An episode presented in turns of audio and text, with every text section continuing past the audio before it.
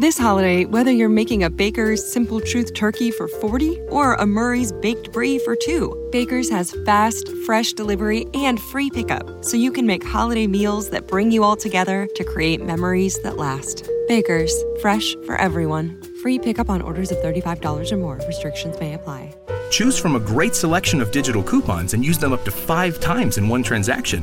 Check our app for details. Baker's, fresh for everyone. No es un escándalo si nadie se entera. Cosmo trae a España en exclusiva la nueva serie Flack, protagonizada por Anna Paquin.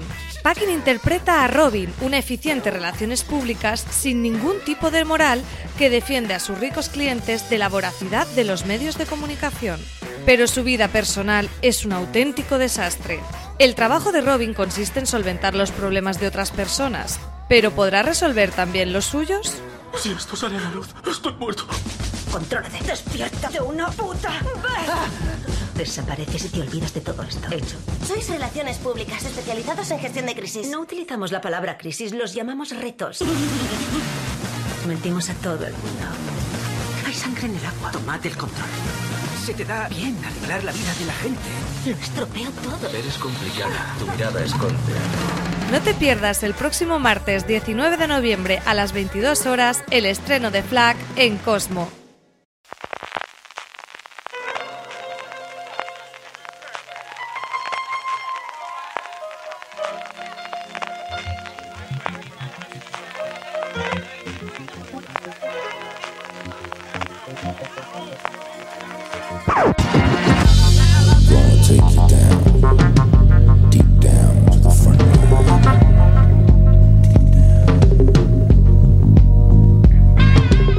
Bienvenidos a Gran Angular, el programa de Fuera de Series donde analizamos cada semana un tema de la industria televisiva en profundidad. Esta semana vamos a hablar de HBO Max, la nueva plataforma que empezando por Estados Unidos va a abrir el- las posibilidades que tenía originalmente HBO y a día de hoy AT&T. Vamos a hablar de su lanzamiento, de lo que conocemos a día de hoy, de si esto va a afectar o no a España y la, la, la- bueno, la posición que tiene HBO España a día de hoy, el contenido que va a tener y luego alguna de las series originales que tiene porque tenemos todas detalladas en fueradeseries.com. Yo soy CJ Navas y para hablar de todo esto conmigo tengo en primer lugar a Álvaro Nieva. Álvaro, ¿cómo estamos? Muy bien, con el arma cargada siempre para las streaming wars. Y aquí también a Francis Arrabal justo frente a mí. Yo traigo la bayoneta aquí también para la guerra del streaming. Ya que Álvaro ha venido con, con la escopeta, pues yo traigo la bayoneta. Muy bélicos estamos, como muy bélicos están todo el mundo con la guerra del streaming. Eh, HBO Max, del cual íbamos conociendo. Pues cosquito a poco cosas, porque al final ha cambiado muchísimo el cuento de hace un año vista, cuando AT&T todavía no sabía lo que iba a hacer, iba a tener distintos niveles de precios, iba a tener distintas plataformas, luego al final todo se aglomó, eh, toda esta parte de Warner Media dentro de AT&T, y finalmente la pasada semana, en el evento de inversores, que es donde últimamente se tiene la moda de anunciar todo este tipo de cosas, Francis, nos contaron exactamente qué. Pues nos contaron primero la fecha del lanzamiento. No han dado el día exacto, como sí que hizo últimamente Apple o Disney Plus, que sí que Apple marcó este 1 de noviembre, eh, Disney Plus el 12 de noviembre. Ellos han dado eh, la horquilla mensual de mayo 2020. No tenemos día concreto, si será el 1 o el 20. Eh, sabemos ya también por fin el precio. Se especulaba en una horquilla entre unos 12, 15 hasta 18 dólares. Finalmente va a ser 15 dólares al mes, 14,99. Sabemos que tienen un plan de expansión internacional, pero que esta fecha de mayo de 2020 y este precio de 14,99 dólares va a ser de momento solo en Estados Unidos, pero que sí que la compañía, sí que Warner Media está pensando en HBO Max como una plataforma de streaming internacional. En ese mapa aparecían lugares en los que ya HBO está con alguna filial suya, como es HBO Nordic o HBO España, que recordemos que es una joint adventure de HBO con empresas eh, locales en Nordic y que HBO España depende de HBO Nordic. Habrá que ver todo esto que han anunciado, tanto de originals como de precios, como de fecha de lanzamiento, cómo va afectando a, a esos países en los que ya hay un HBO, también Latinoamérica. Habrá que ver si se convierten en HBO Max o no, lo trataremos más adelante. Sí que de momento están situados en ese mapita que, que enseñaron en, en esta junta de accionistas para inversores. Bob Greenblatt, que, es, que fue directivo de la NBC en su momento, que lo ficharon para ponerse al frente de HBO Max y liderar este proyecto, sí que comentó que iban a tener 10.000 horas de contenido y van a salir con esta librería. Un fondo de armario no tan grande como puede ser un Netflix a día de hoy, pero sí que muy grande para un lanzamiento, para un día uno de la plataforma. Ellos sí que, comentaban, comentaba Greenblatt, que hizo especial hincapié y en esta guerra del streaming con cuchillo afilado entre los dientes en clara alusión a Netflix, que ellos mm, creían que el gran valor que podían aportar a los usuarios de su futura plataforma era eliminar toda esa gran cantidad de relleno, según él, que nadie iba a ver de todos modos y que había por otros lares, abre paréntesis Netflix, cierra paréntesis, eh, que ellos sí que van a intentar, bueno, pues filtrar más el contenido, curar el contenido, algo que sabemos que, bueno, siempre ha sido emblema de HBO, algo de lo que se ha hablado y que se ha debatido bastante, que sabemos que, que hubo un gran debate interno en HBO cuando, cuando se produjo la absorción por parte de AT&T, porque AT&T sí que quería que produjeran mucho más contenido del que estaban produciendo hasta ese momento y claro, eso iba a producir también un detrimento, entre comillas, de la calidad de los productos porque van a tener que ampliar y ahí pues entrará un poquito más de todo. Entonces, bueno, sí que dejo un poco claro de vamos a ampliar, vamos a ser más grande, pero tampoco nos vamos a convertir en Netflix. De que sepáis que vamos a ampliar la horquilla, pero tampoco vamos a llegar a convertirnos en la compañía que, que lidera Ted Sarandos. Eh, comentó y también hizo hincapié en las marcas ya existentes de la compañía que van a prestar respaldo a este HBO Max, como son HBO principalmente, que además conserva el nombre dentro de la plataforma de streaming, como es CW, que recordemos que también forma en gran parte eh, media de la compañía, de TBS, de Adult Swim, de Cartoon Network o de TNT. También enseñó un gráfico muy curioso a la Junta de Accionistas que si quieres podemos eh, tratar de cuáles eran las demos, sobre todo de público masculino, femenino y, por edades, del el target hacia el que estaban dirigidas las producciones de sus canales existentes y sobre todo como HBO Max sí que quieren desde los originals dar series a un público que tenían hasta ahora más descuidado, que era el público femenino, no el público joven ni el adulto por sí, sobre todo el masculino que estaba cubierto, sino el femenino, en el que sí que HBO Max va a intentar cubrir ese hueco que hasta entonces eh, ha podido descuidar más y sí que un gráfico al final con una demo que vemos como una plataforma muy para todos los usuarios, para usuarios desde 20 hasta 50-60 años y tanto masculino como femenino. Para 2025 se ha marcado la horquilla CJ bastante ambiciosa de que la plataforma sea rentable con entre 75 y 90 millones de abonados en todo el mundo, 50 de ellos en Estados Unidos, los otros 25-40 en el restante del, globo terráqueo. Y lo que también eh, decía el propio Greenblatt era que iban a seguir una estrategia agresiva con una inversión entre 1.500 y 2.000 millones de dólares para 2020 y otros 1.000 millones cada año hasta llegar a su objetivo en 2025. Así que van a venir muchas series, ¿eh? eh seriefilos agobiados porque el calendario de estrenos va a ir increciendo. Vamos a ir comentando cada una de estas partes que Francis ha introducido inicialmente sobre los números. La parte importante aquí es que desde luego ellos al nivel de 2025 prevenean que, que tengamos mucho más peso internacional que solamente Estados Unidos, que es el lanzamiento inicial que vamos a tener en mayo. Yo si tuviese que apostar alguna fecha en mayo apostaría el último fin de semana completo porque ellos el primer el último lunes de mayo es el Memorial Day, que es el primer gran festividad que tiene Estados Unidos y yo creo que teniendo ese extra día extra para que la gente pueda pruebe la plataforma le pueden dar. También tiene mucho peso, eh, que es otra parte nuevamente que tiene peso en Estados Unidos. Vamos a hablar ya inmediatamente de HBO España con Álvaro, que además eh, escribió el artículo para fuera de series y tiene más información sobre, sobre el tema de primera mano. Eh, el cómo va a estar para varios de los suscriptores de AT&T, porque al final recordemos que Warner Media como tal es comprada por una de las grandes telefónicas americanas, exactamente igual que NBC pertenece a Comcast, Warner Media a día de hoy, por tanto HBO Max pertenece a AT&T que es como si dijésemos Telefónica y, y Vodafone, mm. Vodafone y Movistar, como queréis tenerlo. Y de inicio parece que va a estar ofrecida de forma gratuita a aquella gente que tenga un, paquete completo, de forma similar, por ejemplo, pueden ser los contenidos o los contenidos originales de Movistar, aquella gente que tiene fusión aquí en España. Álvaro, con todos estos sustos y todas estas cosas, para nosotros, para mayo del 2022 de cara a HBO España. ¿Cómo se ven las cosas desde HBO España? ¿Esto le va a afectar sí o no al cambio de nombre? Y sobre todo, ¿qué sabemos a día de hoy de cómo van a llegar estas series de HBO Max? Que luego comentaremos la que más eh, interés nos prestan, no las de HBO, sino las de HBO Max que ya están encargadas. ¿Cómo va a llegar España? ¿Cómo sabemos a día de hoy que parece que van a llegar a España?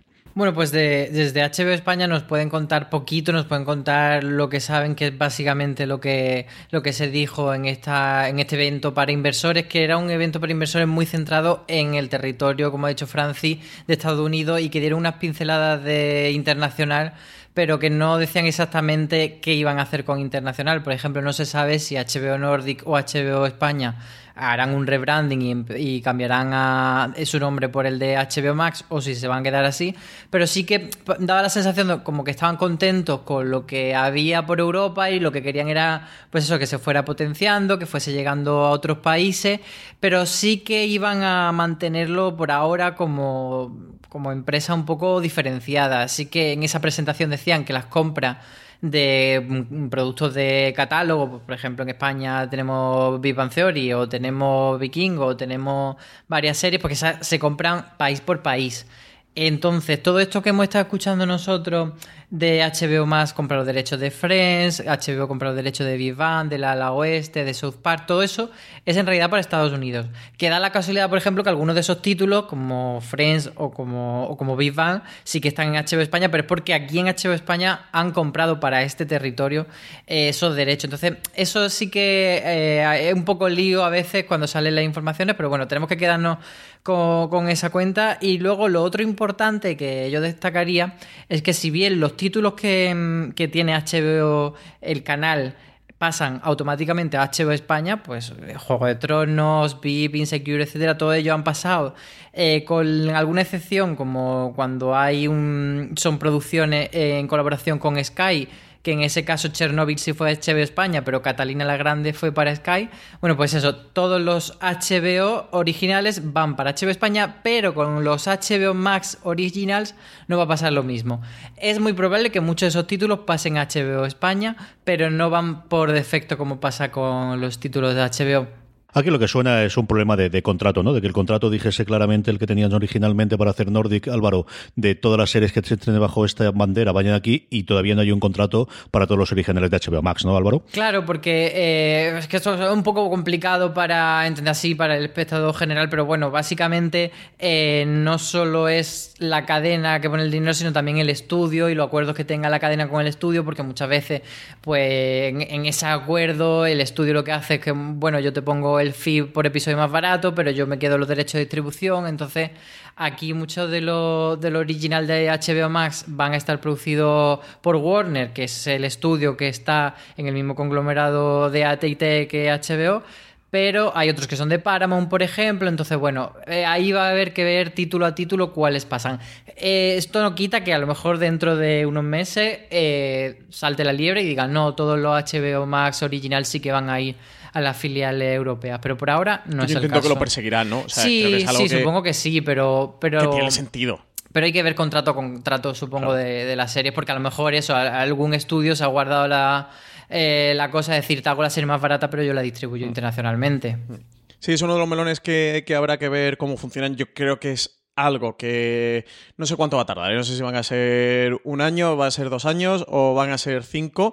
Creo que al final el proceso natural de los HBO repartidos por el mundo, de las plataformas de streaming o los canales que hay de HBO por el mundo, terminen convirtiéndose en, en este HBO Max. Al final la estrategia todos los que tengan sean usuarios de HBO en España, la estrategia de HBO en España de compras ya es muy HBO Max. Si veis la plataforma al final, lo mismo tienes Watchmen, que tienes El Padrino de Harlem, que tienes Fossey Verdon, que tienes Chernobyl, que tienes Batwoman, eh, que tienes Pretty Little Liars. Sí, que es- Universo, o sea, yo creo que, que. HBO España, en cierto modo, ha sido un banco de pruebas para Warner Media de decir esto es lo que queremos hacer con HBO un, un ecosistema en el que convivan esas marcas de prestigio de HBO con series mucho más comerciales y como tú decías antes con series eh, que vayan a un público femenino que ha estado muy desatendido por... Sí, un target más diverso, un target más que de canal lineal, que los canales lineales siempre han intentado especializarse y buscar su propio público, también de cara a los anunciantes, a una plataforma que va directamente a todos los usuarios posibles y que las plataformas intentan ser, y esto Netflix lo tuvo muy claro desde que se puso a hacer sus propios originales, de que haya una plataforma para cada usuario, que haya un Netflix para todos o que haya un HBO Max eh, para todos. Suena un poco al anillo único del Señor de los Anillos, pero un poco que, que haya plataforma para todos. Y CJ, tú y yo lo hemos comentado mucho en streaming, de que al final HBO España fue el primer HBO Max y yo creo que es algo natural y creo que también para Warner Media, para TIT, como empresa y como están las guerras del streaming, que lo, un HBO Max, que Dune, eh, que está preparando Villeneuve, se vea en Netflix, se vea en Amazon Prime Video en el mundo y que no se vea en HBO Nordic o en HBO España o en HBO Latinoamérica, ostras, a nivel de marca creo que te hace mucho daño como se están poniendo la guerra del streaming. Entonces yo creo que es algo que de momento no nos pueden asegurar porque los contratos no están firmados y estos son empresas y empresas muy grandes y conglomerados enormes y hasta que los contratos no están pues oye, van a tener que pujar y comprar por la empresa, entiendo que con un trato preferencial o con una primera opción de compra, seguramente debe de tener algo de esto, pero que van a tener que pujar igual que por Netflix, igual que, que vaya Amazon o que vaya a un canal. This holiday, whether you're making a Baker's Simple Truth turkey for 40 or a Murray's Baked Brie for 2, Baker's has fast, fresh delivery and free pickup, so you can make holiday meals that bring you all together to create memories that last. Baker's, fresh for everyone. Free pickup on orders of $35 or more. Restrictions may apply. Choose from a great selection of digital coupons and use them up to five times in one transaction. Check our app for details. Baker's, fresh for everyone. Si estás buscando un buen podcast de análisis y debate en tu idioma, te invito a que escuches Pulso y Péndulo. Yo soy Carlos Curbelo. Y yo soy Fabiola Galindo. Todos los jueves analizamos temas de actualidad en Estados Unidos y Latinoamérica. Fabi y yo no siempre estamos de acuerdo, pero sí tenemos un objetivo común. Queremos servir como antídoto contra las noticias falsas y la polarización. Pulso y Péndulo. Busca nuestros episodios en Apple Podcast, Spotify o en tu aplicación favorita lineal o un TNT incluso aquí en España, que forma parte de Warner Media, que forma parte de este conglomerado de, de AT&T, pero que es algo, yo entiendo eso, que si no a un año dos años vista, eh, más allá de que recale un porcentaje que sea del 60, el 70 o el 80, que el 100% de la serie o que las series de HBO Max sí que vengan por defecto, porque es que al final estos original se van a llamar HBO, luego con un Max. Sí, pero, pero, Francia es raro y no a la vez, porque también si te fijas en el entorno de la televisión por cable, durante muchos años hemos tenido pues esos series que eran TNT originales que no han ido a TNT España, mm. series de AMC España, de AMC Estados Unidos. que no por claro. Que España se va a través de Fox. Claro, entonces, bueno. Pero AMC en ese momento no estaba todavía en España. Sí, pero con, TNT, por ejemplo, sí que ha ido siempre diferente. Con Fox también ha ido muy diferente. Entonces, eh, el caso de Fox es muy, muy destacable en este sentido. Hay, hay algunas series que sí que se han podido guardar y otras que no, pues, por lo que hablábamos de la diferencia entre, entre la marca de cadena y la marca de estudio. Yo creo que hay dos movimientos empresariales más allá de la intuición que todos tenemos de que al final esto convergerá todo en España, que sí te puede dar sentido a, lo que quiere AT&T o los grandes mandamases de Estados Unidos es asumir HBO España dentro del, del, bueno del, sentido del señor, que es por un lado la compra que ellos han tenido de lo que han dejado de Latinoamérica. Ellos tenían varias filiales en Latinoamérica, la más conocida quizás es la portuguesa o la mejor dicho la brasileña, que es la que tenía un negocio y cosas similares, pero luego tenían otra latina que era también una John Venture similar a la que ocurre con HBO Nordic y que han comprado. Saltado la Es cierto que se ha difundido muy poquito, se ha contado, pero lo encontráis en Variety de que habían comprado el 100%. Y yo creo que la más racional para nosotros es la serie que más temporadas se va a emitir en el futuro, mm, que ya está confirmada a día de hoy, siguientes temporadas, que es Ricky Morty, es, se va a emitir simultáneamente en TNT y en HBO. Yo creo que esa es quizás la que más clara dice que eh, tenemos una serie de canales lineales, una serie de proveedores que en Estados Unidos ya nos ha dicho que va a ir, como TBS, como Adult Swim o como Cartoon Network, y aquí quizás la única serie en la que tenemos un horizonte del 2023 van a seguir emitiendo episodios de, de Ricky Morty, van a funcionar. Dentro de estos canales lineales, algo similar también le ocurre a Fox con, Disney Plus, que parece que van a dar eh, este tipo de, de, formación o van a dar este tipo de, contenidos a las plataformas en el futuro, porque todos ven clarísimamente que funciona. Yo creo que esa son las la parte que podemos, más allá de la intuición y de que nos, pues al final nos suena que HBO funcione por ese lado. Y luego, Álvaro, a mí me ha gustado mucho lo que comentas desde el banco de pruebas de HBO España, porque al final, yo leyendo la crítica americana, está todo el mundo obsesionado con la dilución de la marca y que se va a perder el nombre de HBO y el buen nombre de la HBO, que parece esto la honra. Sí, hay muchos usuarios como ahí, ¿no? no, yo creo que son los, los críticos americanos que quieren ver una serie al mes, una serie sí, pero usuarios a nosotros también nos han comentado por. En streaming esta semana nos comentaban que leímos el comentario y por redes sociales también nos ha llegado como esto de que se vaya a diluir, ¿no? La marca, que es como un debate que hay alrededor. Yo creo que HBO España lo ha hecho también con ese lado, quizás no tenía tanto nombre o tanto, pero mm, yo no creo que a nadie le moleste ver Bad Woman al lado de Dios a día de hoy cuando ves HBO España. Nos cabría la plataforma y la parte técnica, Álvaro, pero no que, no se puedan descargar la serie.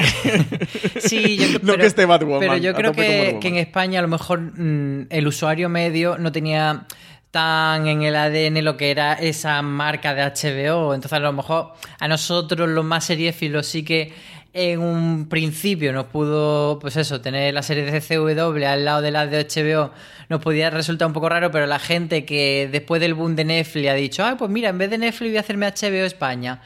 Yo creo que en general no, no eran tan conscientes de de esa disparidad de productos que había. Entonces, en Estados Unidos sí que está más sentada la marca HBO y les va a costar más, pero yo creo que al final eso, van a acabar entendiendo que HBO Max, que además el Max es como muy claro, es como HBO y más cositas. Entonces, yo creo que bueno, al final se, se irán acostumbrando y verán que hay también eh, mucha, mucha presencia de otras marcas. Además, yo creo que van a estar, al igual que va a pasar dentro de la interfaz de Disney Plus, diferenciadas eh, las cosas que son librería TNT, librería TBS, librería Cartoon Network. Entonces, en ese sentido, son marcas que no son tan, tan, tan reconocibles como, como las que tiene Disney Plus de National Geographic, de Marvel, etcétera. Pero creo que sí que, pues bueno, van a formar parte de ese ecosistema y no va a ser como Netflix, que es todo es Netflix, incluso lo que no es Netflix es Netflix y no hay diferenciación de canal. Entonces, por ahí yo creo que la marca HBO sin el Max va a tener todavía ese aura de prestigio, aunque esté conviviendo, pues eso, con los Pretty Little Liars, los Gossip Girl o lo que le toque. Sí. Sí, de hecho, la parte de Original sigue habiendo HBO Originals como tal y los Originals de HBO Max son Originals de HBO Max, así que incluso han marcado esa diferencia ¿no? entre una cosa y otra. Eso es lo que nos dicen. Ya veremos a ver cuando llegue a la plataforma y cuando lo veamos realmente qué, qué, señal, qué señalización o qué diferencia va a tener o si va a ir esos cinco verticales que tiene Disney Plus y algo similar va a tener HBO Max. Sí, pusieron, pusieron alguna imagen de interfaz y sí que parecía que apuntaba por ahí, pero lo que tú dices, a ver cuando, cuando la podamos eh, testar. Sobre todo, pues eso, a, siete meses vista que las plataformas se cambian y se, se, modifican y que deciden hacerlo. Y más esta gente que ha dado, de verdad, todos los bandazos del mundo. es decir, estos hace un año iban a lanzar una plataforma llamada el Warner Media con tres escalados distintos de precio, uno de ellos incluido con anuncios, que ahora parece que vuelven a amenazar que a lo mejor lo saca con anuncios, ahora parece gratuito. Es decir, mm, mm, que hay muchas cosas que sí sabemos el pasta, que lo hemos eh, comentado muy por, por, pasada, que esa sí que es una cosa curiosa, que en Estados Unidos se va a vender a 15 dólares, que para nosotros parece mucha pasta, pero es el precio que actualmente cuesta en Estados Unidos una suscripción HBO Now, que es la suscripción HBO cuando la hacen solamente por Internet, es decir, que no tengas integrada dentro de un paquete de cable como tradicionalmente ha sido en Estados Unidos. Hablemos de las series originales de HBO Max, que al final lo que nos gusta, el qué nos van a ofrecer y qué es lo que nos van a traer. Álvaro, hablemos primero un poquito del Big Picture, de qué tipo de cosas van a hacer. Antes, eh, mm, eh, Francis nos comentaba, y tú también, el tema del gráfico demográfico y de cómo quieren cubrir el hueco del target de mujeres. Y más allá de estas cosas que podemos comentar, mm, tienen también el hecho de utilizar marcas conocidas, la parte del DC Verso. ¿Qué podemos hacer antes de meternos en el detalle de los títulos que más nos han llamado la atención, como grandes marcas o grandes eh, tendencias en cuanto a las series que han encargado para HBO Max? Pues como tú dices, hay muchas series que parece que van a ese target de mujeres porque era muy, muy gráfico, valga la redundancia, ese gráfico que pusieron de los demográficos porque te ponía por puntito eh, dónde estaba eh, cada marca, sus productos y entonces veías como los hombres desde, desde Cartoon Network hasta HBO iban pasando por toda la edad y las mujeres prácticamente solo estaban recogidas en CW, que nosotros siempre hemos entendido que es un canal para adolescentes, pero en realidad era como mujeres de 30 a 40 y entonces los puntitos que estaban en negro, que eran los de HBO Max, eran los que iban a recoger todo eso que, faltaba de mujer. Entonces hay muchos títulos eh, con protagonistas femeninas, con eh, guionistas femeninas, y luego aparte, pues eso, tiran de marcas conocidas de Warner y de, por ejemplo, de Cartoon Network, pues tienen una nueva fase de Hora de Aventuras, que aunque acabó la serie, pues va a tener cuatro episodios especiales, tiran de un remake de Gossip Girl, y luego tiran también de títulos de cine como Gremlins, como Gris, que van a, pues eso, a tirar de nostalgia y a ir a cosas muy conocidas, pero claro, al final estas son como una serie de banderas que todo el mundo conoce, pero que quizá, mm, pues eso, a lo mejor no te apetece volver a ese universo, pero luego también tiene un montón de series nuevas, así que por ahí pueden tirar bastante. Y luego parece que, que lo mismo que Marvel va a ser una gran bandera de Disney Plus, pues DC va a ser también eh, lo que por, por donde quiera tirar Warner Media. Dijeron que querían hacer entre 8 y 10 pelis y también pues van a explotar eh, tanto la serie de, de CW que ya existen como serie nueva que yo sé que Francis tiene muchas ganas de hablar de esto. A tope, a tope con Green Lantern. Sí que sobre todo es interesante de cómo está virando eso que se ha quedado un poco en tierra extraña, como diría Concha Piquer, que es DC Universe, una plataforma que nació un año, seis meses antes de todo esto, que cuando fue a salir la fueron a parar, tiraron para adelante, parecía como una respuesta a Marvel Unlimited, que para quien no lo sepa es un servicio de suscripción de Marvel con acceso a, al catálogo de cómics. Eh, ellos querían tener en DC algo parecido, tener una plataforma digital, porque sus cómics se podían consumir por algunas plataformas digitales que hay de cómics, pero no estaban todos. Nacía como esto, pero ellos querían dar un plus al usuario y ese plus es, oye, pues como ahora lo que más está de moda son las series de televisión, vamos a hacer series de televisión exclusivas para DC Universe con algún programita de acompañamiento como era el de, el de Kevin Smith. Con todo esto nace entre medias, yo creo que era en un momento diferente de la compañía que cuando realmente ha nacido, porque estos proyectos siempre son a largo plazo, se ha encontrado una tierra de nadie y ahora con todo este HBO Max tiene quizás menos sentido que nunca y lo que parece es que las series de DC Universe de sus superhéroes van a poder ver consumirse tanto en DC Universe como para sus usuarios como en HBO Max y que Doom Patrol o Titans van a estar en HBO Max y este Green Lantern al que le han dado luz verde con Greg Berlanti el fundador de la Ruverso evidentemente como productor ejecutivo y como gran cabeza pensante de todo este universo de superhéroes de DC pues que eh, se lo llevan a HBO Max, pero que también va a estar disponible en DC Universe y eso se queda como un, un tanto extraño. Al final es como un poco lo que tú dices, ¿no, Álvaro? De responde o puede responder a que si en Disney Plus tienes un universo de Marvel, oye, si nosotros tenemos DC, que no es menos, tenemos que tenerlo, pero HBO Max, que es nuestra punta de lanza en la plataforma de streaming, estas series tienen que tenerla, pero oye, ¿os acordáis que lanzamos hace un año y medio, un poco más de un año, una plataforma que era para las series de, superhéroes de DC? Ostras, pues también tendrán que estar allí, porque si no, hay que meter sí, el no, Yo creo que se va a quedar DC Universe un poco más por la parte de los cómics y a lo mejor luego harán como un precio especial entre HBO y DC Universe, pues algo así, pero... ¿Por qué demonios no le han metido fuego a DC Universe? Mantelo como plataforma para los cómics. Sí, yo, es que yo creo que se va a quedar así y para el contenido ese, pues de, los programitas estos que hacen eh, de acompañamiento y tal, que bueno, pues ya que lo tienes que ver las series ahí, no sé, pero sí, a nivel de, de original yo no creo que saquen más DC Universe, que, que la lógica es que Doom Patrol y Titans pues sean más reconocibles en HBO Max es que mm, creo al final, CJ, estos bandazos que tú comentabas de Warner Media con HBO Max, que si iba a ser Warner Media, que HBO Max, como que al final hay cosas que tampoco no han terminado de tomar una decisión porque no terminan de tener claro. Y que DC Universe está entre esos melones que tienen ahí a medio abrir. Yo creo que han tomado muchas decisiones, lo que pasa es que han cambiado la gente que da las decisiones muchas veces en muy poquito tiempo. al final DC Universe, eh, nuevamente, tú lo comentabas,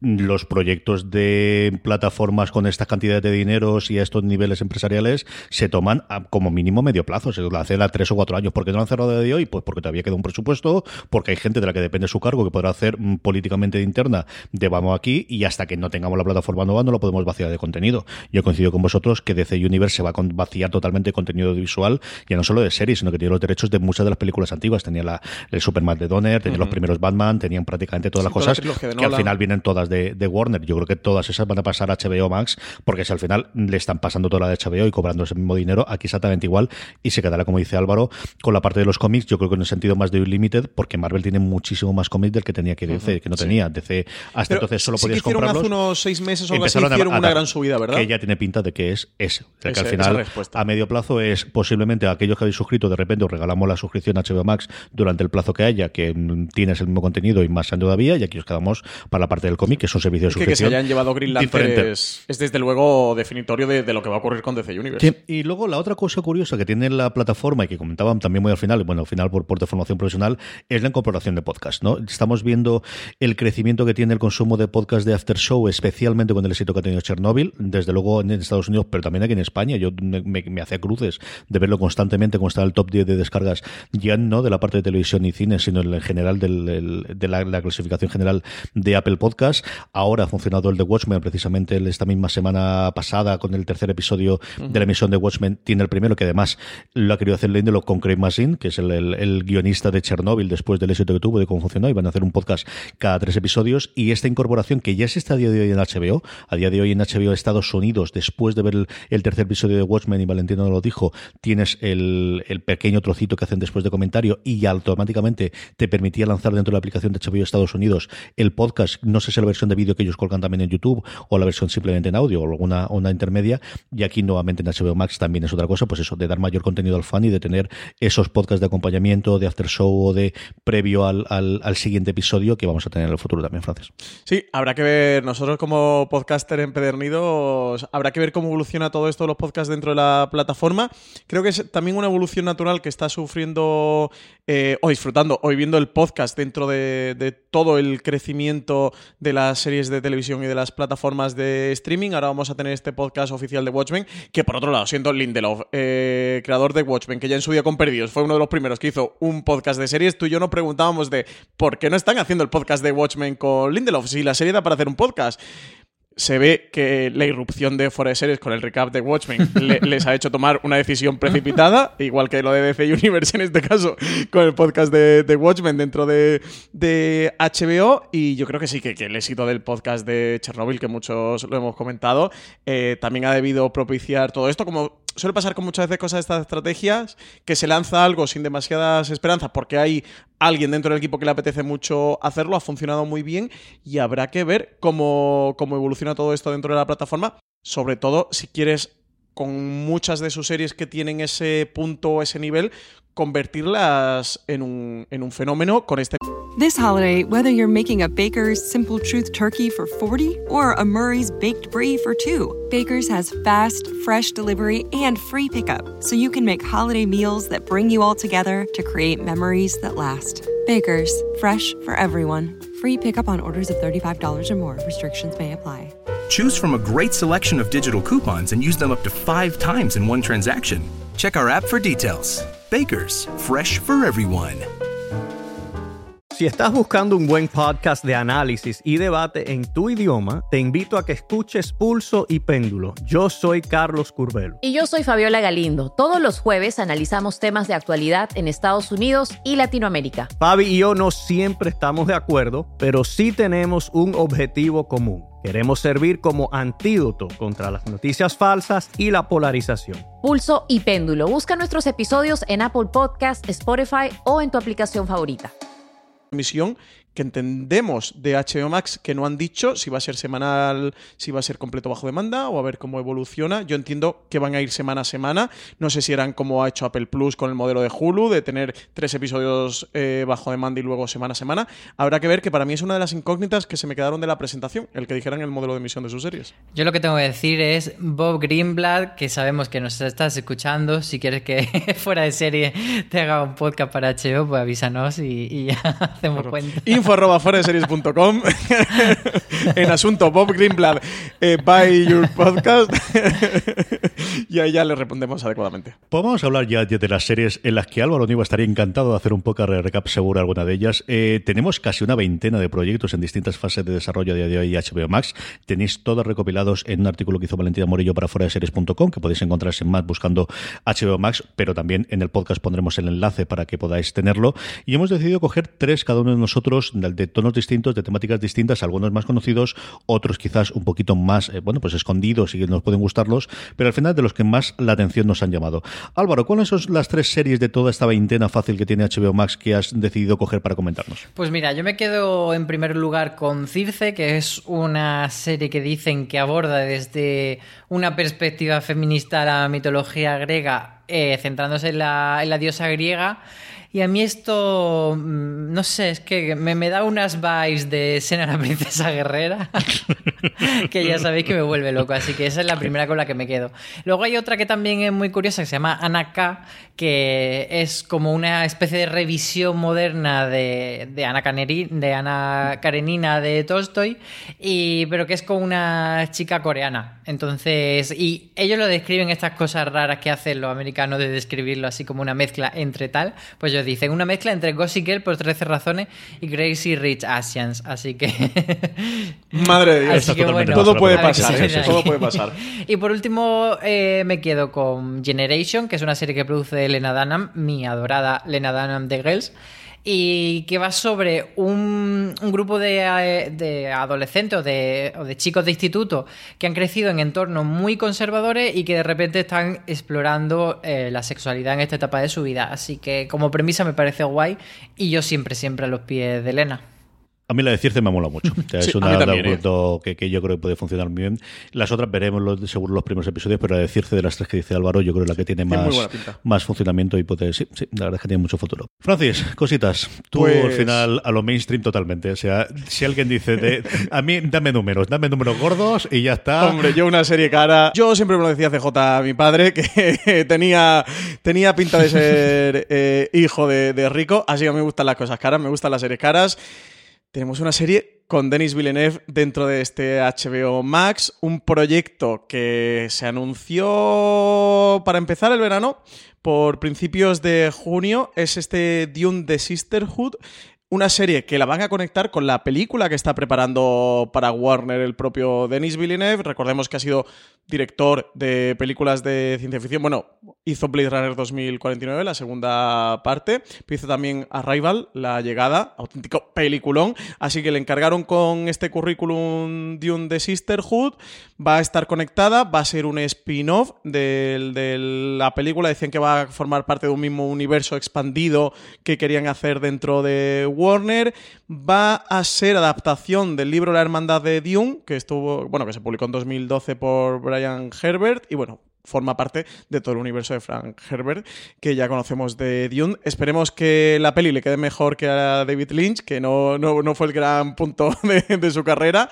Eh, y con esta muy buena pinta, sobre todo al final, que decidan conectar, pues como también está haciendo Disney Plus, ¿no? Con su universo cinematográfico de Marvel, donde las series la han incluido, que cojan esta película, este proyecto que tenía Villeneuve de peli dentro de Warner y decidan tener un universo expandido dentro de una serie de televisión con este HBO Max, me parece una estrategia muy interesante. Villeneuve se ha involucrado en el proyecto, está metido, va a ser el director de ambos productos audiovisuales, así que no me puedo resistir a Dune de Sisterhood y con diferencia es el proyecto al que más ganas le tengo, ¿eh? de, todo, de todo lo que anunció HBO El Max. Dune clásico, hombre, al final es una, es una película de, de culto con sus problemas y con sus virtudes, al final, sobre todo con las interpretaciones, y se ha quedado ahí detrás. Yo le tengo pánico a estas cosas de hacer la película y que en función de la rentabilidad que tenga la película salga la serie, porque tenemos la- el recuerdo de La Torre Escura, que fue un puñetero desastre, mm, ya no solamente artístico, Villeneuve. que lo era. Mm, Y que dicen que sigue por ahí la serie. eh, ¿eh? claro, claro, es que sí, es verdad. Yo, yo, a- hace nada, ¿no, Álvaro? Hará como un mes o dos meses dijeron que no la hemos matado Que no todavía. Sí. Que cada no, que no. X tiempo sale una noticia, oye, que esto sigue ahí, pero no lo tengo muy claro, la verdad. En fin. Hasta que no la vea, es como Marina cuando decía que hasta que no viese la película de Deadwood no se lo iba a creer, pues yo igual. Sois ¿Cómo de poca fe. Mira, tenemos peli de Ninguna. Deadwood. Ninguna. No, no, no. Después de haber matado a Idris Elba y a Matthew McConaughey, después de esa, de, de esa forma tan tan desastrosa, yo creo que ninguna. Aquí, yo creo que tiene una ventaja de la que comentabas tú. Eh, Yo creo que hay una gran diferencia entre las series de Marvel, que al final tienes 10 años, y, y la fuerza que tiene ahí el, el universo Mm. El cinematográfico, que hasta ahora no ha podido hacer ninguna cosa mala, incluida las de Thor, que se nos ha olvidado. Incluso ahora parece que la gente defiende la segunda y la tercera después de haber visto la última de los Vengadores. A ver también con la nueva fase, ¿eh? que, te- que hasta ahora no ha podido hacer nada malo y, y veremos ahora qué es lo que ocurre con la siguiente fase de, de Marvel. La serie yo les tengo muchas ganas de verla. Aquí no lo sé. Yo Dune leí el primera novela hace un porrón de tiempo. Yo no sé cómo se conservará la cosa porque ha pasado mucho tiempo desde la publicación original. Es cierto que esta, como dices tú, es una secuela en la que ya no está Herbert, pero sí que está autorizada por el State o por, por los seguidores, por los eh, herederos de, de Herbert, que es una de las cosas que se han hecho. A ver qué tal. La siguiente, Francis, yo esta cada vez que la veo me suena me- bailando con lobos, me vuelve otra vez Kevin Costner a la cabeza, me va a costar horrores que no sea bailando con lobos, te pongas como te pongas. By Wolves eh, tiene como gran desnombre detrás del proyecto que, que es un proyecto personal de Ridley Scott que está como productor ejecutivo no sé si esto es bueno o es malo últimamente con el legado que lleva Ridley Scott dentro de televisión O sea, serie producida por Ridley Scott no significa es nada. como lo de serie producida por Steven Spielberg. Cuidado, ojo, cuidado. Eh, bajemos nuestras expectativas. Sí que tiene a Travis Fimmel como protagonista, que es Ragnar Lothbrok en Vikingos, que seguro que a todos nos suena. Y el showrunner, el creador es Aaron Giskowski, eh, no sé si lo he dicho medianamente bien, que es precisamente antes hablábamos de Dune de Sisterhood y hablábamos de Denis Villeneuve, era el guionista de Prisoners, de Prisioneros, la, una de las dos grandes películas con las que se empezó a hacer conocido como director precisamente Denis Villeneuve, es quien está detrás de todo. Ridley Scott va a dirigir los dos primeros episodios de la serie, que se va a centrar en una historia de dos androides que se llaman padre y madre, que tienen una misión que es criar hijos humanos en un misterioso planeta virgen, así que historia de ciencia ficción, parece que la religión se va a entremezclar en toda esta historia, historia de androides. CJ está muy tuya, ¿eh? No puedo decírtelo. Me da un miedo esta, no tanto como la última que vas a comentar, pero me da un miedo esta, Álvaro. Esta puede ser la nueva Westworld para mal, ¿eh? Esto puede ser una cosa desastrosa. Sí, bueno, mm, yo estas series que no sabemos mucho, al final dejo que, que, pase el tiempo y que aparezcan y ya veremos, porque probablemente se quede en nada. O bueno, una sorpresa. A ver, y la última, Francis, porque como no tuvieron sueldo con la primera vez, vamos a resucitarla en forma de serie. Vamos con The Green Lantern. Esperemos que esta vez tengamos más suerte. De hecho, eh, todo el fracaso de la película de Ryan Reynolds y tal fue lo que produjo precisamente que Greg Berlanti entrara en la Arrowverso y que, y que tiraran adelante la, la, serie de Arrow. Aquí vuelve a su pasado, completa el círculo Greg Berlanti, ya convertido en megaproductor ejecutivo dentro de Warner. Es quien está al frente de este de Green Lantern, el propio Greg Berlanti ha comentado que va a ser la serie más grande de DC que se ha hecho nunca. Eh, a ver qué tal. Yo le tengo muchas ganas. Me gusta mucho. No soy el. Dentro de superhéroes y cómics, no soy el más experto del mundo dentro de Green Lantern. Te tengo que decir que es algo que me interesa y que me apasiona mucho. Y que si lo hacen bien, con todas las dificultades de los que saben un poquito de Green Lantern, que tienen hacer Green Lantern. Y si no, quien haya visto la película sabe todas las dificultades que tiene hacer Green Lantern, que es una serie que, que debe de ser muy cara y que deben de tener mucho dinero para hacerla bien.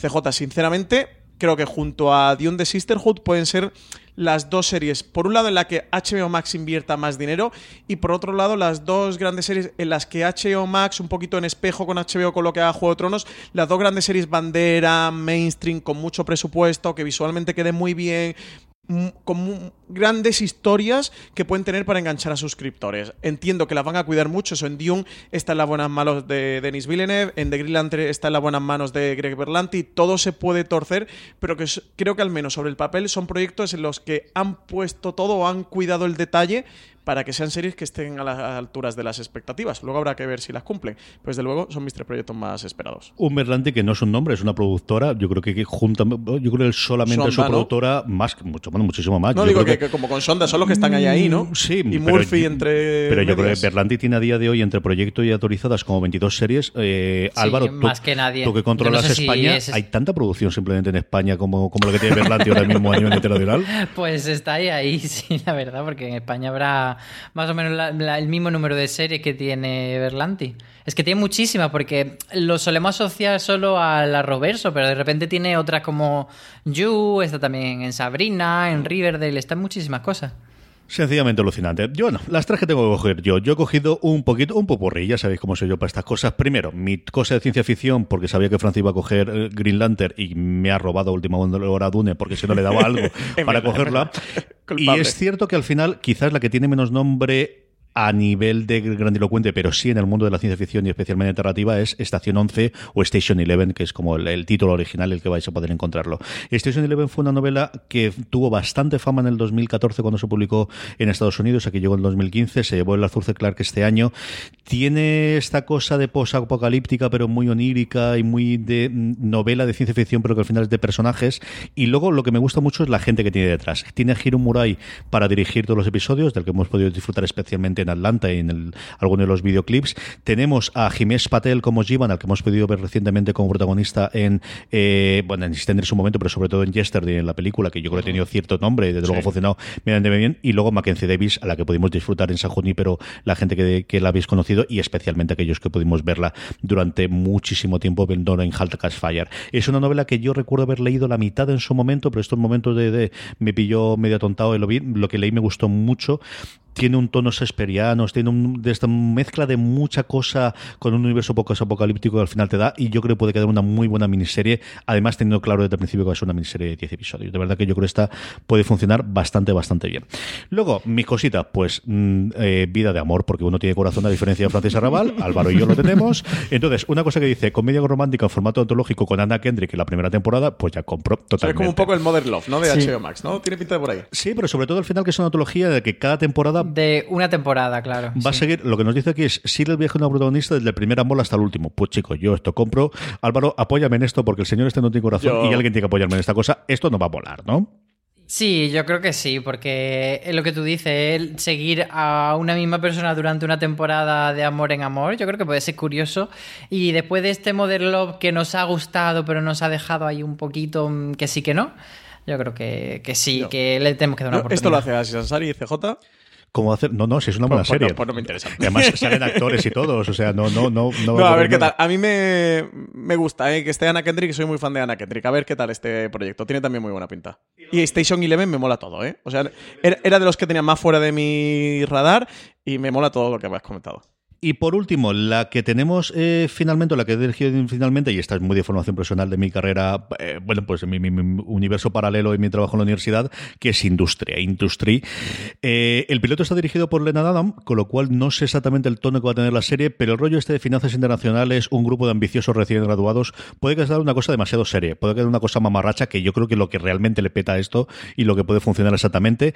En un banco de inversión de Londres, no sé si lo van a hacer en la época dorada de finales de los 2000, si lo hacen en la época actual con el Brexit, que podría tener unas connotaciones también bastante interesantes, en el cual los bancos de inversiones están huyendo de la City para poder hacer negocio, no sé nada más que, lo que puede tener Valentina, pero como os digo, yo por deformación profesional, estas cosas de bancos, ahora que tenemos Bad Banks, por ejemplo, que también la tiene MC, que está muy bien, y es un universo del que se ha contado cosas, pero siempre más en paralelo. Lo tenemos en Billions, evidentemente lo tenemos en sucesión como una trama paralela de toda la parte de inversiones. A ver qué ocurre, y me rompe totalmente eso de que esté el piloto dirigido por Leonard Adam, que al final es uno de los nombres que ha cogido la plataforma. Álvaro, tú lo comentabas antes, como yo otro, tenía otra serie y al final están haciendo cositas, bueno, del HBO, que al final es la que la encumbró y la que descubrió en su momento, claro. Sí, y se nota que han tirado mucho de, de nombres así conocidos. También hay una serie con Mindy Kaling, hay una serie con Isa Rae. Entonces, eh, como hablábamos antes, buscan el público femenino buscan que no sea todo tan masculino el target eh, y que sea un poco complementario lo que van a hacer nuevo. Y es pues es bueno que tiren de, nombres tan conocidos y que han demostrado mucho talento. Sí, además con Lena Dunham tenían un acuerdo de exclusividad, ¿no? Que cerraron este año, en verano de este 2019. Tiene toda la pinta, si va a dirigir el episodio este, otro además. Eh, pues eso, eh, la gran batalla que tenemos más allá de la guerra del streaming, que la guerra por el talento y la guerra por los creadores, ¿no? Más, más allá que los, los intérpretes, que la, la guerra tradicional o la que, por ejemplo. This holiday, whether you're making a Baker's Simple Truth turkey for 40 or a Murray's baked brie for two, Baker's has fast, fresh delivery and free pickup, so you can make holiday meals that bring you all together to create memories that last. Baker's, fresh for everyone. Free pickup on orders of $35 or more. Restrictions may apply. Choose from a great selection of digital coupons and use them up to five times in one transaction. Check our app for details. Baker's, fresh for everyone. Sí, el Hollywood clásico era más a, hacer acuerdos con, grandes estrellas y tener los contratos de estudios con, las estrellas, con las grandes divas de Hollywood o los grandes galanes de Hollywood. Y a día de hoy es la, guerra por el showrunner, por el creador que te pone en pie y que también te vende muchas series para los más expertos y cada vez más también para los menos expertos. Ya los Ryan Murphys empiezan a sonar y todos estos nombres y los Greg Berlantis están por ahí. Ya son sellos de calidad más allá de los directores de cine que tuvieron su época, sobre todo a partir del New Hollywood y demás. A día de hoy sí que ciertos showrunner también te venden muchas series a pie de calle. Vamos recogiendo el invento. Eh, valoración global al final, Álvaro, de qué, podemos esperar de HBO Max, sabiendo que, no sabemos cuándo va a llegar a España o esta expansión internacional que poquito a poco la va a hacer, a diferencia de un Netflix que ya está disponible en 180 países, de un Apple TV Plus, por ejemplo, que lanza inicialmente en 100 países, de un Disney Plus que sabemos como en dos años vista parece que va a tener presencia. ¿Qué futuro le auguras a esta gente y, qué paso sobre todo hay que observar en los próximos dos o tres años de su incorporación a nivel mundial? Pues fíjate que mm, yo, hablando más un poco en términos generales, porque como decíamos antes, no sabemos lo que nos va a afectar aquí en España, pero bueno, en el mercado de Estados Unidos y en el mercado global, Yo hace unos meses no tenía muy claro eh, Warner Media si podía hacerse un hueco y, o no en este entorno en el que ya había muchas plataformas, pero fíjate que ahora que sí que lo veo como un gran competidor que puede estar muy a la altura de Netflix en cuanto a, lo interesante que es de cara al espectador y sobre todo nosotros que tenemos esa experiencia, como decíamos antes, de HBO Max, que ha sido como un, o sea, de HBO España, que ha sido como un proto HBO Max yo creo que puede ser una plataforma que compita muy bien con Netflix y, ese precio que tiene, que tú has comentado antes, que era similar al de, al de HBO Now en Estados Unidos, pero también es el mismo del, precio que tiene Netflix con cuatro cuentas en Estados Unidos. Entonces, eh, ahí se han puesto muy a, competir en igualdad de condiciones en precio con Netflix y yo creo que puede ser una buena alternativa y que mucha gente acabe teniendo o las dos o que empiece a a, tontear con una y con otra a ver con cuál se queda. Yo le voy a dar bastante chance. Habrá que ver cómo evoluciona. Yo creo que desde luego en Estados Unidos tiene pinta solo por precio de que se convertirá en un éxito. Habrá que ver en el resto del mundo cómo se convierte, cómo llega a países como España todo esto. Al final vas a tener los originals de, de todos los canales, eso pues HBO de HBO eh, para abajo, pero ya solo vas a tener toda la oferta de HBO más originals propios que van a hacer. Yo creo que es una plataforma muy potente. Habrá que ver cómo compite con Netflix. Yo creo que Netflix cada día que pase se va enfrentar un poquito más a este problema de que precisamente que sea mm, víctima o, eh, de, su propia producción, de esa producción tan ingente, de que hay mucho producto que da la sensación de que sueltan en el catálogo y a ver qué ocurre con él. Creo que HBO Max sí que le puede hacer daño por este punto de más de selección, lo que comentaba Greenblatt, ¿no? De aquí el contenido que sepas de HBO Max va a ser un contenido curado o seleccionado. Habrá que ver luego, Habrá series malas, sin ninguna duda, y habrá muchas series intermedias o más mediocres o más normales, pero yo creo que ellos van a intentar jugar y entrar por ahí. Mm, quizás no tanto incluso para llegar a ese seriéfilo más gourmet, sino para un seriéfilo como tal, de oye, si te gustan las series, que sepas que las buenas las vas a encontrar en HBO Max. Que tenemos HBO, pero tenemos TNT, tenemos TBS, tenemos todos los productos y también el de HBO Max. Yo creo que es un fuerte competidor creo que al final en una posición intermedia extraña en la que no sé si coincidís conmigo en la que se está quedando Amazon hasta sí hasta no eh, sí que parece que se están configurando este Netflix este HBO Max y este Disney Plus creo que Disney Plus juega en una liga diferente con todo el tema infantil y familiar y habrá que ver cuando también haga la expansión internacional de Hulu, cómo se reconfigura todo esto y cómo FX entra ahí y en qué liga juega, si si rompe más ese ámbito familiar para llegar también más al del seriéfilo. Creo que ese HBO Max va por Netflix. Por eso, porque Disney creo que es algo que, que Disney intenta estar en todos los sitios y no competir con Netflix. De, no, no, es que Disney no soy ninguno de vosotros. Es que no compito contra ninguno porque Disney solo hay uno y soy yo. Yo creo que en este sentido HBO Max sí va más a competir con Netflix. No sé si de forma excluyente o no. Dependerá del tipo de usuario creo desde luego que sí que vienen con una oferta muy interesante y desde luego para, plantearte contratarlo o como única plataforma o como segunda plataforma.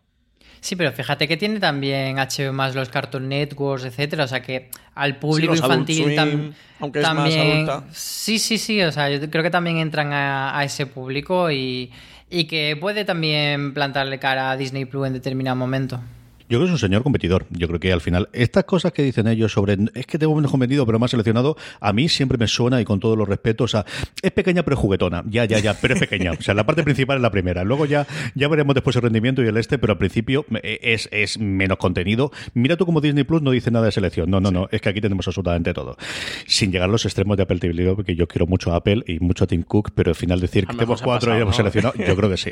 yo creo que es un poquito exagerado. Dicho eso, cuando al final presentas a tus, tus accionistas, es decir, al final le dices a Wall Street, vamos a ser rentables a partir del 2025, es este definitivamente. ¿Cuál es nuestro plan a seis años vista de la plataforma completa y, que al final es decir, como en toda la parte que no sea vender líneas telefónicas y líneas de Internet de nuestro negocio? Este es el vector de crecimiento, esta es una respuesta a seis años vista de este invento. Es decir, no hemos llegado para cambiar de rumbo dentro de dos años, que todo se puede modificar y todo se puede cambiar, pero aquí estamos apostando. Estamos dejando de ingresar un porrón de pasta por no vender sus series. Si Disney perdía 300 kilos al año por no vender sus series a Netflix cuando rompió el contrato, ni os quiero decir aquí que CW, bueno, recordaros el efecto de Riverdale de la segunda temporada, porque sistemáticamente todas las series de CW iban para allá, todas las películas que estaban vendiéndole a Netflix todas las ventas internacionales que estaban haciendo, absolutamente todas las que podía tener. Y aquí este es su lugar. Es decir, a diferencia incluso de Disney, que va a tener por un lado Disney Plus y por otro lado va a tener Hulu, en el que tenga cabida dos suscripciones, ellos se están apostando absolutamente todo a aquí va todo nuestro contenido, todo el contenido que nosotros podemos controlar, todo el contenido que Warner ha estado haciendo desde los años 20, cuando realmente empecemos a hacer películas que vayan a funcionar bien, y, y hace 100 años y a 15 dólares, al menos en Estados Unidos, veremos internacionalmente. O sea, se le ha apostado absolutamente todo en vez de tener esos tres niveles que vamos a tener, o de lanzar canales en paralelo, o de tener una cosa exclusiva que podría tener perfectamente como era DC Universe, de para los fans del universo DC que pagan otra cantidad adicional. Esta es la apuesta grande de, de AT&T y de, por tanto, de Warner Media en Estados Unidos. Simplemente por eso hay que seguirla, pero es que de verdad que tiene una cantidad de, eh, de producción al nivel de cualquiera de las que hay, al menos en cuanto a series. Falta ver si se meten en deporte también o no en Estados Unidos que no lo tienen. Falta ver si se meten también en hacer películas o no directamente para HBO Max. Hasta ahora no tenemos nada. Y falta sobre todo meterse si se van a meter en el mundo de los documentales, en el mundo de los factuales, este nuevo palabra que ha salido que ahora todo el mundo aceptamos. Cuando es de hace tres meses. O sea, era bueno, volvemos locos. Y el resto de las cosas. Pero desde luego. A sí, pero en ese sentido, eh, perdona que te corte, eh, sí que metieron de CNN la parte de no de noticias, sino de como más de series documentales. Y tiene también True TV, así que yo creo que sí que va a haber ahí una parte de, de factual y de entretenimiento que no sea ficción. Sí, sin duda lo van a tener, pero lo que, lo que han contado hasta ahora es las propias que le vienen de canales propios suyos, sobre todo de, la, de, lo, que, viene de Turner, ¿no? Porque al final la otra cosa que hay es una dilución totalmente de la marca tradicional de Turner.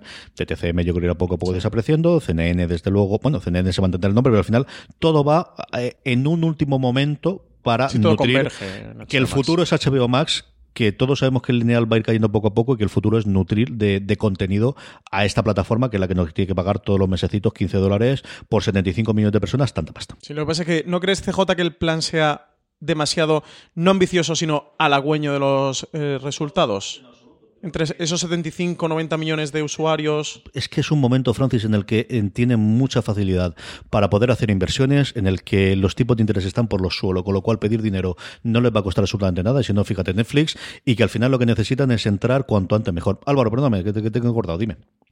No, yo simplemente eh, seguiré un poco con lo que dices, que creo que su, su, estrategia es que convivan esas dos realidades. O sea, no están diciendo de repente nos vamos a todo el streaming, sino todo lo que tenemos ya construido, que es mucho, que es grandísimo y que está sobre todo en el entorno de la televisión de cable norteamericana, pues va a ser lo que nutra este HBO Max para que cuando ya solo quede el streaming y vaya cayendo el lineal cada vez más, nosotros ya hayamos hecho este paso eh, progresivo, sin que sea cortar de una cosa a otra. Sí, porque además estamos hablando de, de, de, eh, HBO y de lo demás, pero CNN tiene su propia aplicación y tiene su propia parte lineal a la que te puedes suscribir fuera del cable. TBS tiene la suya, CW tiene la suya también a día de hoy con anuncios. Es decir, prácticamente todas sus plataformas a día de hoy, o bien con una suscripción de cable puedes verlo, o bien te puedes suscribir individualmente y puedes tenerlo. Yo creo que al final es el, cambio de orientación de ese es el futuro. Igual que Disney se plantó hace cuatro años y le ha tomado un poquito la delantera en este lado de mm, si seguimos por aquí, seguimos ganando dinero, pero nada tanto como podemos hacerlo.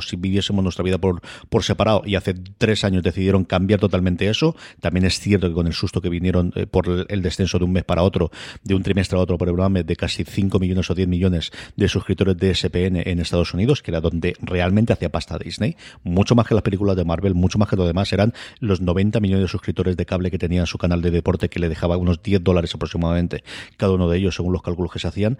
Aquí yo creo que los grandes jefazos, insisto, no de HBO, que la antigua guarda de HBO se ha ido toda, no la gente de Turner, que se han estado yendo también todos. No evidentemente los que montó los DC Universe, que al final se va a vaciar el contenido, sino los que ahora han puesto, empezando por Greenblatt, pero sobre todo la gente de arriba de AT&T que han hecho los números y ha dicho, vamos a ver, aquí cómo hacemos las cosas para que nos salga dinero en los próximos siete años, que es lo que nosotros necesitamos, es este. El futuro suyo es este. Y a España, nuevamente, veremos a ver cómo nos llegue cuando, cuando sepamos si este HBO España se va a mantener con el nombre individual o, o va a convertirse en un esfuerzo internacional por HBO Max, que yo creo que tiene todo el sentido del mundo cuando Netflix es un nombre internacional cuando Disney Plus lo es, cuando Apple TV Plus lo es. Y nos queda Peacock barra Sky a ver cómo nos llega aquí. Porque yo creo que al final en Europa quitarle a Sky el nombre Sky y ponerle Peacock, eso va a estar más complicado, Álvaro.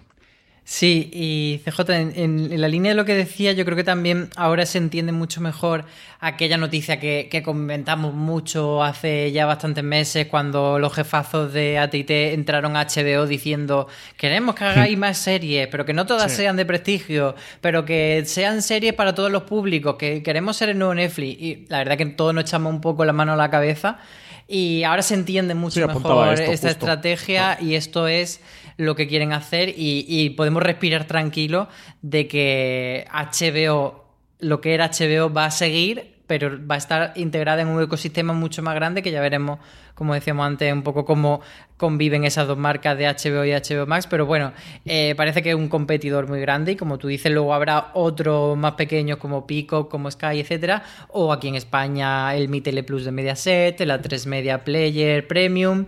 Bueno, eh, siempre hay espacio para pequeños, pero habrá otros que vayan cayendo por el camino o que vayan integrándose, que veamos fusión, etcétera. Y, veremos también qué alianzas estratégicas se hacen con territorios concretos como España, porque quizá, eh, bueno, pues ya hemos visto que A3 Media está trabajando mucho con, Amazon, que hay empresas trabajando así, eh, partners españoles con gente. Yo creo que, por ejemplo, un Movistar que de repente se, alinee ya está un poco con Netflix, pero yo creo que puede, puede que lleguemos a ver una alianza mucho más grande. Álvaro, dime la verdad, ¿está viendo una redada hoy en tu casa? Porque no paran de sonar ambulancias. ¿Qué delito has cometido? La gente se pone muy mala de repente. ¿Has violado algún embargo de alguna plataforma y la Interpol está asediando tu casa? por mí, lo siento, chicos. En fin, que esto eh, no ha hecho más que empezar, que la guerra del streaming está en todo su momento de expansión. Ya llega la contracción, como siempre ocurre con, las cosas. Eh, pero hasta dentro de dos o tres años vamos a tener una proliferación absoluta de plataformas y aquí estaremos para comentarlas. Don Álvaro Nieva, un abrazo muy fuerte hasta el próximo programa. Un beso a todos. Don Francisco Arrabal, hasta el próximo programa. Pues hasta el próximo programa, CJ. Recomendaros el artículo de Valentina eh, Morillo, HBO Max, guía de todas las series originales que prepara la plataforma en foradeseries.com, en el que tenemos el detalle no solo de las nueve que os, hemos contado, sino hasta la veintena, eh, que fácilmente a día de hoy tiene el proyecto, que podéis encontrar, como siempre, mucho más contenido en audio en Apple Podcasts y Box Spotify, simplemente buscando Fuera de Series y mucho más artículos e información sobre HBO Max, sobre HBO España y sobre todo el resto de las plataformas en foradeseries.com. Gracias por escucharnos y recordad, tened muchísimo cuidado ahí fuera.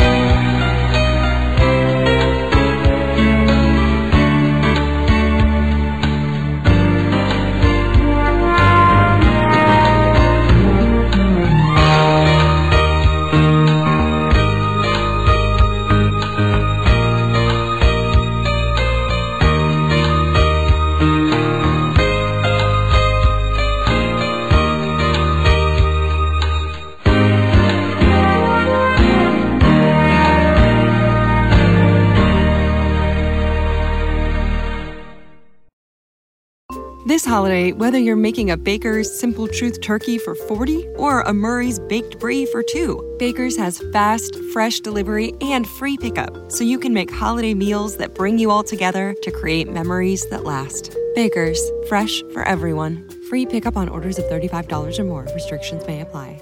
Choose from a great selection of digital coupons and use them up to five times in one transaction. Check our app for details. Baker's, fresh for everyone.